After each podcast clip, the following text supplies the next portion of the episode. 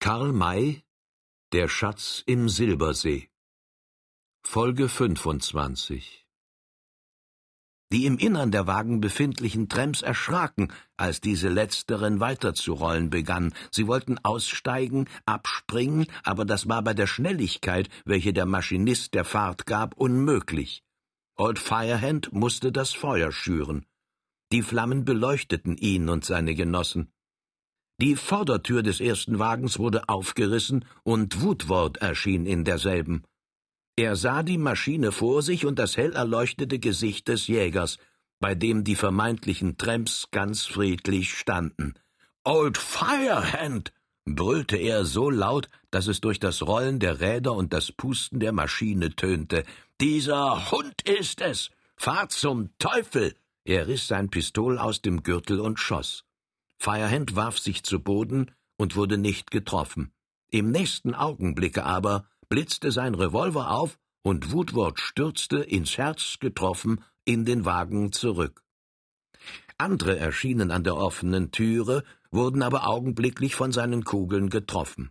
Auch die beiden Arbeiter richteten ihre Revolver auf die Tür und schossen, bis es gelungen war, die eine Seitenschutzwand in den Querfalz und also zwischen den Wagen und die Maschine zu bringen. Nun mochten die Tramps schießen. Indessen war der Zug weitergerast. Der Führer hielt das Auge scharf auf die von den Lichtern beschienene Strecke gerichtet. Zwei Viertelstunden vergingen, und im Osten wurde es hell. Da ließ er die Pfeife ertönen, nicht in kurzen Stößen, sondern in einem langen, endlos scheinenden Brüllen. Er näherte sich der Brücke und wollte die dort wartenden Männer von dem Kommen des Zuges unterrichten. Diese letzteren standen längst auf ihrem Posten. Kurz vor Mitternacht waren die Dragoner aus Fort Wallace angekommen. Sie hatten sich jetzt auf beiden Seiten des Flusses unter die Brücke postiert, um jeden Tramp, der etwa von oben herab entkommen sollte, da unten festzunehmen. Da, wo die Brücke begann, hielt Winnetou mit den Rafters und Jägern. Jenseits derselben, zu beiden Seiten des Tunneleinganges, standen drei Vierteile der bewaffneten Arbeiter, und am Ausgange des Tunnels wartete der Rest derselben. Bei diesen befand sich der Schichtmeister, welcher die nicht ungefährliche Aufgabe übernommen hatte, im Innern des Tunnels die Lokomotive vom Zuge zu lösen. Als er das Gebrüll der Pfeife hörte, gebot er seinen Leuten Das Feuer anbrennen. Während diesem Befehle sofort Folge geleistet wurde, indem man den vor dem Tunnelmunde liegenden Holz- und Kohlenstoß in Brand steckte, trat er selbst in den Tunnel, um, ganz an die Wand desselben gedrückt, den Zug zu erwarten. Dieser war mit sich vermindernder Kraft und Schnelligkeit über die Brücke gekommen und näherte sich dem Tunnel. Old Firehand sah die dort postierten Leute und rief ihnen zu Hinter uns anbrennen. Einen Augenblick später hielt der Zug. Die Lokomotive stand gerade da, wo der Schichtmeister sie erwartet hatte. Nur einen Augenblick. Bei diesen Worten kroch er zwischen die Maschine und den ersten Wagen, löste die Verbindung zwischen beiden und rannte zum Tunnel hinaus. Die Lokomotive folgte augenblicklich. Die Wagen blieben stehen, und die vorn und hinten brennenden Feuer wurden von den Arbeitern, nachdem man die Gleise schnell durch darauf gelegte Steine geschützt hatte, in die Mitte der Strecke geschoben. Dies alles war viel schneller geschehen, als es erzählt werden kann, viel zu schnell auch, als dass es den Tramps ebenso rasch möglich gewesen wäre zu erkennen, in welcher Lage sie sich befanden. Es war ihnen schon während der sausenden Fahrt nicht wohl gewesen. Sie hatten erfahren, dass Old Firehand auf der Maschine stehe und wussten also, dass ihr Plan vereitelt sei. Aber sie waren gewiss, dass sie da, wo der Zug zum Halten kam, selbst wenn dieser Ort eine belebte Station sein sollte, ihre Freiheit wieder erlangen würden. Sie waren gut bewaffnet und ihrer so viele, dass es wohl niemand wagen würde, sie halten zu wollen. Nun stand der Zug. Darauf hatten sie gewartet. Aber als sie aus den Seitenfenstern blickten, starrte ihnen eine unterirdische Dunkelheit entgegen. Denjenigen, welche sich nach der Tür des letzten Wagens drängten, um auszusteigen, war es, als ob sie durch eine enge, finstere Röhre in ein mächtig großes, qualmendes Feuer blickten.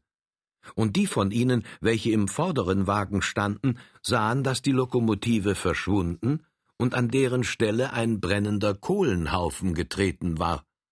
Da kam einem von ihnen der richtige Gedanke. Ein Tunnel.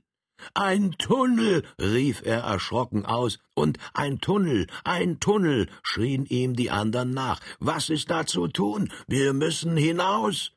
Man schob und stieß, so dass diejenigen, welche an den Türen, denn nun war auch diejenige des vorderen Wagens passierbar standen, nicht aussteigen konnten, sondern förmlich hinausgeworfen wurden. Der zweite stürzte auf den ersten, der dritte auf den zweiten und so weiter. Es gab ein Chaos von Körpern, Armen und Beinen, von Schreien, Verwünschungen und Flüchen, und das ging nicht ohne manche Verletzung ab. Es gab sogar welche, die zu den Waffen griffen, um sich derer zu erwehren, welche an ihnen hingen oder auf ihnen lagen. Und zu der Finsternis, welche von den vorn und hinten am Tunnel brennenden Feuern und den Waggonslampen nicht einmal nur notdürftig erleuchtet wurde, gesellte sich jetzt der dicke, schwere Kohlenqualm, welcher von dem Morgenwinde in den Tunnel getrieben wurde, beim Teufel, man will uns ersticken, rief eine kreischende Stimme. Hinaus, hinaus! Zehn, zwanzig, fünfzig, hundert schrien es ihm nach, und in wahrer Todesangst drängte sich, trieb, schob und stieß sich alles den beiden Ausgängen zu. Aber dort prasselten die Feuer, deren breit und hochlodernde Flammen keinen Raum zum Durchgang boten. Wer da hinaus wollte, musste durch das Feuer springen und an den Kleidern unbedingt in Brand geraten. Das erkannten die Vorderen, sie wendeten sich und schoben zurück. Die Hinteren drängten nach und wollten nicht weichen, und infolgedessen entspann sich in der Nähe der beiden Feuer ein schauerlicher Doppelkampf zwischen Leuten, welche kurz vorher noch Freunde und in allem Bösen gleichgesinnt gewesen waren. Der Tunnel warf das Brüllen und Toben in verzehnfachter Stärke zurück, so dass es draußen klang, als ob alles wilde Getier der Erde drinnen losgelassen sei. Old Firehand hatte den Felsen umgangen, um an das vordere Feuer zu kommen. Wir brauchen nichts zu tun, rief ihm dort ein Arbeiter entgegen. Die Bestien reiben einander selber auf. Hört nur, Sir, ein ausgezeichneterer Plan als der eurige konnte nicht erdacht werden. Ja, sie sind hart aneinander geraten, antwortete er. Aber sie sind Menschen, und wir müssen sie schonen. Macht mir den Eingang frei. Wollt ihr etwa hinein? Ja. Um Gottes Willen nicht. Sie werden über euch herfallen und euch erwürgen, Sir.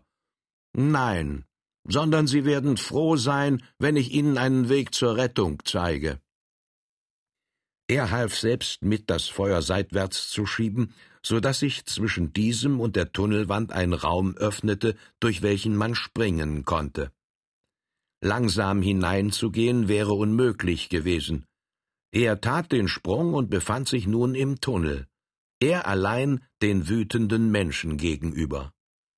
Wohl nie im Leben hatte sich seine Verwegenheit so deutlich gezeigt wie jetzt, aber auch nie wohl war sein Selbstgefühl ein so sicheres gewesen wie in diesem Augenblicke.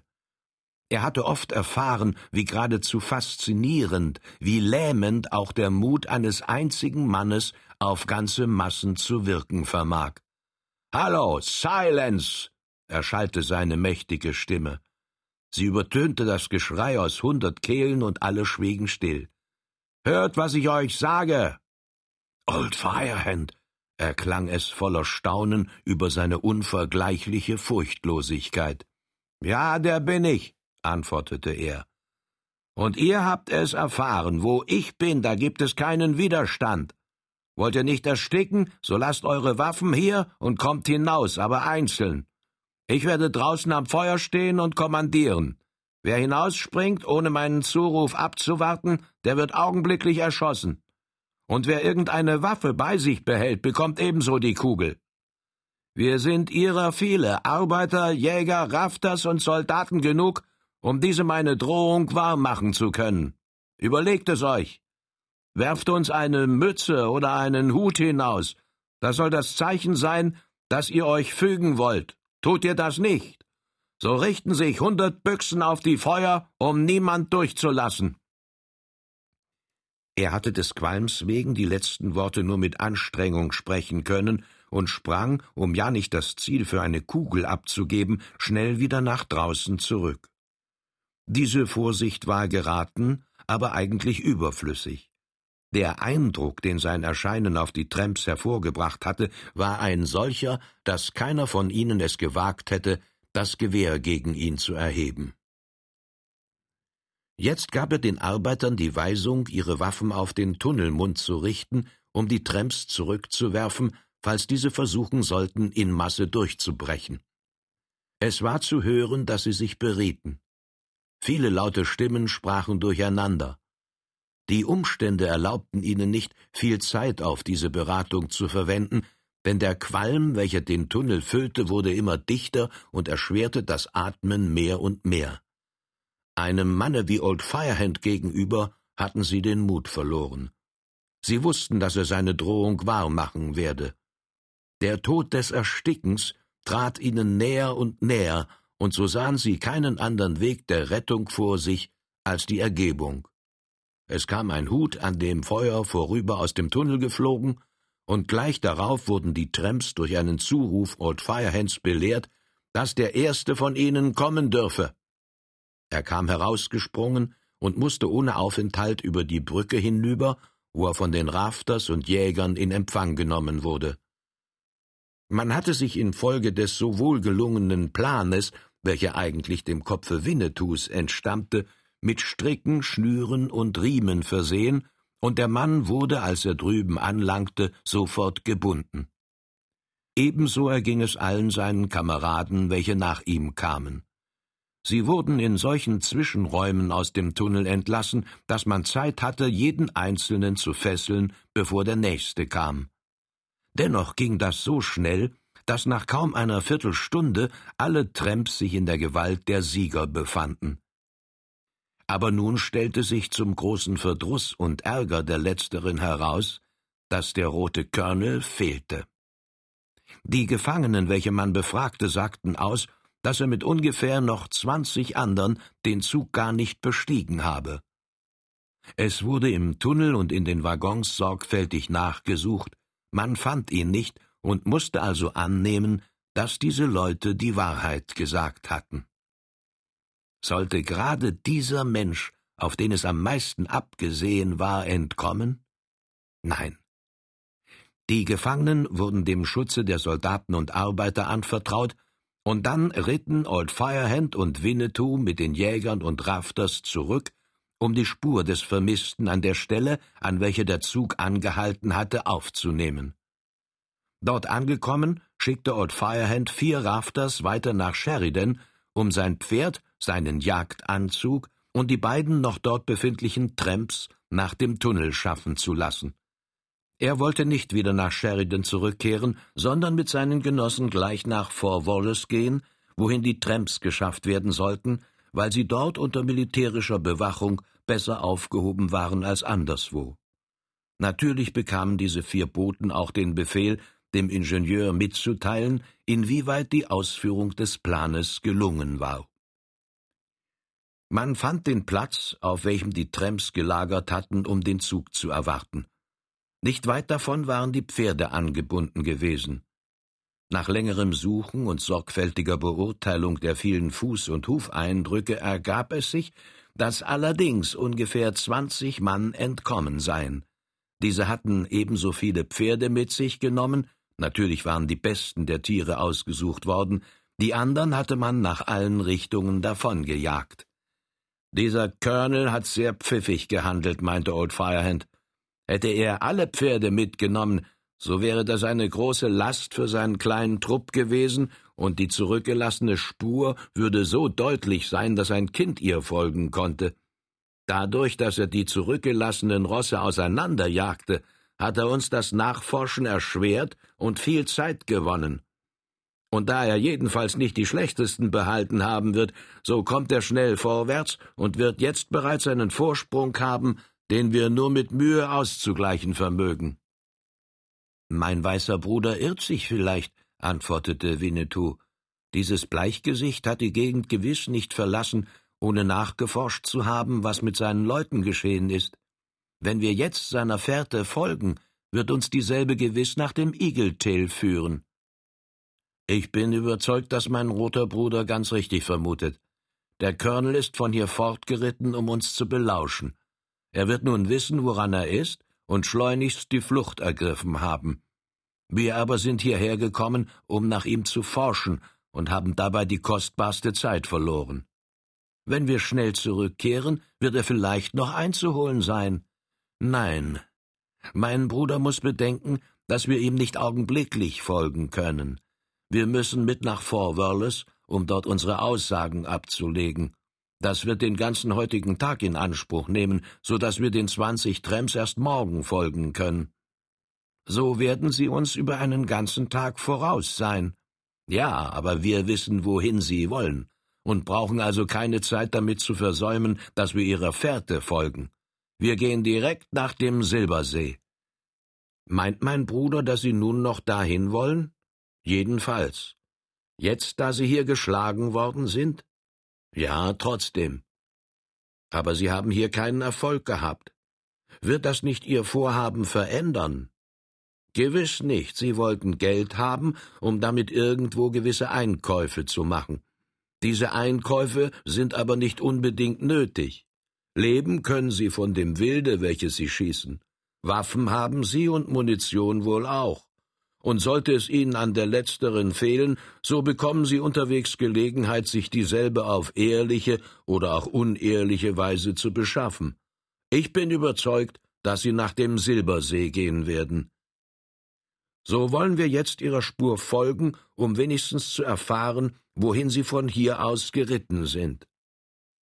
Zwanzig Reiter hinterlassen Hufeindrücke genug, und hier gab es genug geübte Augen, denen selbst eine viel weniger sichtbare Fährte nicht hätte entgehen können. Dieselbe führte nach dem Flusse und dann stets am Ufer desselben aufwärts. Sie war so deutlich, dass man Galopp reiten konnte, ohne sie zu verlieren. Am Igeltel, unweit der Brücke, waren die Tramps halten geblieben. Einer von ihnen, wohl der Colonel, war dann unter dem Schutze der dort stehenden Bäume und Sträucher hinauf nach dem Geleise geschlichen, wo er jedenfalls Zeuge der Gefangennahme der ganzen Gesellschaft gewesen war. Nach seiner Rückkehr hatten sie sich aus dem Staube gemacht. Die Jäger und Rafters folgten der Spur wohl noch eine halbe Stunde lang und kehrten dann, als sie genau wussten, welche Richtung die Flüchtigen eingeschlagen hatten, nach der Brücke zurück. Die Tramps hatten ihren Weg nach dem Buschkrieg genommen, ein fast sicheres Zeichen, dass sie die Absicht hegten, sich nach Colorado und von dort aus jedenfalls nach dem Silbersee zu wenden. Indessen waren die vier Rafters aus Sheridan zurückgekehrt. Sie hatten auch Hartley und den Ingenieur Charrois mitgebracht, welche mit nach Fort Wallace wollten, wo ihre Aussage von Wichtigkeit war. Die Arbeiter begaben sich zu Fuße nach Sheridan. Sie nahmen als Belohnung die Waffen mit, welche den Tramps abgenommen worden waren. Zum Transport der letzteren waren mehr als genug Wagen vorhanden. Der Bauzug stand auch da und ebenso der Geldzug, welcher freilich kein Geld enthalten hatte. Nachdem die Gefangenen aufgeladen worden waren, stiegen die andern ein, und die beiden Züge setzten sich in Bewegung. Die Dragoner aber kehrten zu Pferde nach Fort Wallace zurück. Dort hatte sich das Ereignis indessen herumgesprochen, und die Bevölkerung war außerordentlich gespannt zu erfahren, welchen Verlauf dasselbe genommen habe. Als die Züge ankamen, drängte sich alles herbei, und die Tramps wurden auf eine Weise empfangen, welche ihnen einen Vorgeschmack dessen gab, was sie hier später, nach ihrer Verurteilung, zu erwarten hatten. Wären es nicht ihrer so viele gewesen und hätte ihre Eskorte es nicht zu verhüten gewusst, so wären sie gewiss gelyncht worden. Sie hatten übrigens große Verluste erlitten, da fast der vierte Teil ihrer Anzahl tot im Tunnel aufgefunden worden war. Noch heute erzählt man sich in jener Gegend von dieser berühmten Ausräucherung der Tramps im Tunnel des Tail, wobei natürlich die Namen von Old Firehand und Winnetou genannt werden. Edelmut Old Shatterhands Ein Reitertrupp trabte am Morgen bachaufwärts. An der Spitze desselben befand sich Old Firehand mit der Tante Droll. Hinter ihnen ritten Humply Bill und der Gunstig Uncle mit dem englischen Lord. Kurz, es waren die Weißen alle, welche das Abenteuer am Igeltel erlebt hatten und dann nach den Bergen aufgebrochen waren, um nach dem Silbersee zu gelangen. In Denver war Butler, der Ingenieur, mit Ellen seiner Tochter zu ihnen gestoßen. Er hatte sich von der Farm seines Bruders direkt dorthin begeben, da es nicht seine Absicht hätte sein können, sein Kind den Gefahren eines abermaligen Zusammentreffens mit den Tramps auszusetzen. Das Mädchen, welches sich auf keinen Fall von dem Vater hatte trennen mögen und ihm zuliebe mit in die Wildnis ging, saß in einer Art von Sänfte, welche von zwei kleinen, aber ausdauernden indianischen Ponys getragen wurde. Winnetou war jetzt nicht zu sehen, da er als Kundschafter, wozu er sich außerordentlich eignete, voranritt. Zufälligerweise hatte der Weg, welcher von ihm und Old Firehand vorgezeichnet worden war, den Trupp nach dem Walde und über die Blöße geführt, auf welcher Old Shatterhand und seine Begleiter mit den Utahs zusammengetroffen waren. Die beiden Anführer waren erfahren und scharfsinnig genug, die Spuren lesen zu können. Sie hatten gesehen, dass Weiße von den Indianern gefangen genommen worden seien und waren sofort bereit gewesen, der Fährte zu folgen, um vielleicht Hilfe zu bringen. Sie ahnten nicht, dass von den Utahs das Kriegsbeil ausgegraben worden sei. Sowohl Winnetou als auch Old Firehand wussten sich mit diesem Stamme in tiefstem Frieden, und beide waren überzeugt, bei demselben eine freundliche Aufnahme zu finden und ein gutes Wort für die gefangenen Weißen einlegen zu dürfen. Wo die Roten ihr Lager aufgeschlagen hatten, wussten sie nicht genau, aber sie kannten den See, und da die Umgebung desselben sich prächtig zum Kampieren eignete, so glaubten sie, die Utahs dort zu finden. Trotz der vorausgesetzten freundlichen Gesinnung wäre es ganz und gar gegen den Gebrauch des Westens gewesen, sich ihnen zu zeigen, ohne sie vorher beobachtet zu haben. Darum war Winnetou vorangeritten, um zu rekognoszieren. Eben als der Trupp die Stelle, an welcher die Ufer des Baches auseinandertraten, um die Ebene zu bilden, erreicht hatte, kehrte der Apache zurück.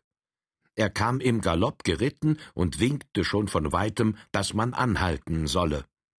Das war kein gutes Zeichen, und darum fragte Old Firehand, als Winnetou vollends herangekommen war, mein Bruder will uns warnen.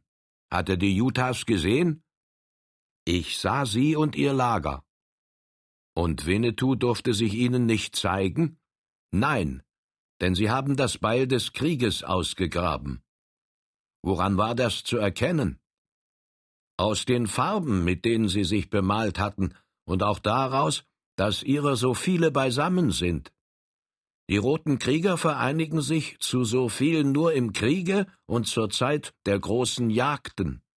Da wir uns nicht in der Jahreszeit der Büffelzüge befinden, kann es nur das Schlachtbeil sein, um welches sich so viele geschart haben. Wie groß ist ihre Zahl? Winnetou konnte das nicht genau sehen. Es standen wohl dreihundert am See, und in den Zelten werden sich wohl auch welche befunden haben. Am See so viele. Was hat es da gegeben? Vielleicht ein großes Fischtreiben? Nein. Beim Treiben der Fische bewegen sich die Menschen vorwärts, diese aber standen still und blickten ruhig in das Wasser. Alle Teufel. Sollte das etwa eine Exekution bedeuten? Sollte man die Weißen in das Wasser geworfen haben, um sie zu ertränken? Diese Vermutung Old Firehands bewegte sich auf nicht ganz falscher Fährte, denn der Apache hatte die Utahs in dem Augenblicke beobachtet, in welchem das Wettschwimmen begonnen hatte.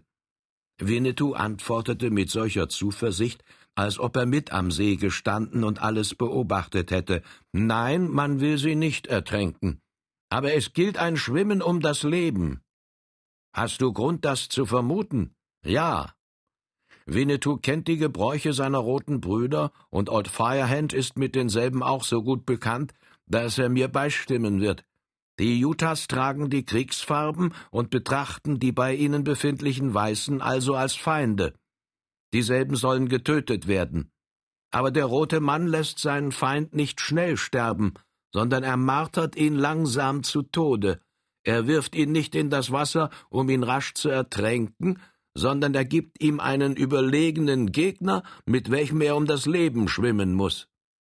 Da der Gegner stets besser schwimmt als das Bleichgesicht, so ist der Weiße unbedingt verloren. Man lässt ihn schwimmen, nur um sein Sterben, seine Todesangst zu verlängern. Das ist richtig. Und ich bin also ganz deiner Ansicht.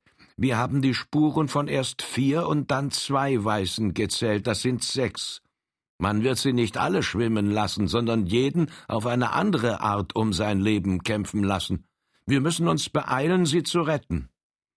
Wenn mein weißer Bruder das tut, so wird er sich nur beeilen, selbst zu sterben. Nun, das muss gewagt werden. Ich baue darauf, dass ich mich gegen die Utahs niemals feindlich gezeigt habe. Darauf darfst du dich nicht verlassen. Haben Sie das Kriegsbeil gegen die Weißen ausgegraben, so behandeln Sie Ihren besten Freund als Feind, wenn er ein Bleichgesicht ist. Sie würden auch deiner nicht schonen. Aber die Häuptlinge würden mich schützen. Nein, der Utah ist nicht treu und aufrichtig, und kein Häuptling dieses Volkes hat auf seine Krieger den Einfluss, welcher dich zu retten vermöchte. Wir dürfen uns nicht zeigen. Aber du darfst doch zu ihnen gehen. Nein, denn ich weiß nicht, ob sie das Beil nicht auch gegen andere rote Nationen geschliffen haben. Dann sind diese sechs Weißen aber doch rettungslos verloren. Mein Bruder mag das nicht glauben. Ich habe zwei Gründe, welche dagegen sprechen. Nun erstens. Erstens habe ich bereits gesagt, dass die Gefangenen der roten Männer nur langsam sterben dürfen. Es ist aber noch früh am Morgen, und wir haben also noch Zeit, das Lager zu beobachten.